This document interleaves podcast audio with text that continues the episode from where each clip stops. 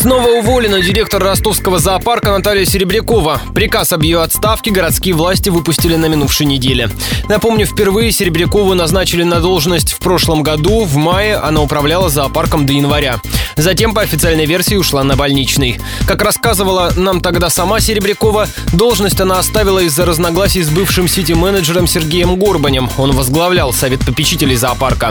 В начале ноября, когда пост градоначальника занял Виталий Кушнарев, Серебрякова вернулась, но не успела проработать и недели, как ее снова уволили, рассказала радио Ростова пресс-секретарь зоопарка Валерия Латанова. Наталья Валерьевна Серебрякова проработала на должности директора зоопарка вот сейчас всего 4 дня, так как 14 э, ноября Управлением культуры был издан приказ об увольнении Натальи Валерьевны Серебряковой. И с 15 ноября исполняет обязанности директора Ростовского на Дону зоопарка Александр Васильевич Жадобин. После второго увольнения Серебрякова обратилась с письмом к Владимиру Путину с просьбой пересмотреть решение городских властей. Она считает, что ее сняли с должности незаконно, с нарушением трудового законодательства.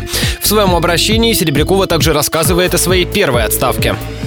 Контекст. Когда Серебрякова пришла в зоопарк, то, по ее утверждению, почти не имела права голоса. Всем распоряжался совет попечителей под председательством бывшего градоначальника Сергея Горбаня. Совет пытался контролировать финансы и кадровую политику зоопарка. В конце декабря прошлого года на одном из совещаний Горбань, по словам Серебряковой, в грубой форме дал команду ее убрать, как считает уволенная директриса, из-за того, что она не захотела отдавать кафе в зоопарке в аренду на 49 лет. Серебрякова пишет, что ушла на больничный, не выдержав морального давления, а по возвращении в ноябре обнаружила в зоопарке нарушения закона, какие Серебрякова не уточнила, и доложила о них учредителям питомника. После этого ее уволили.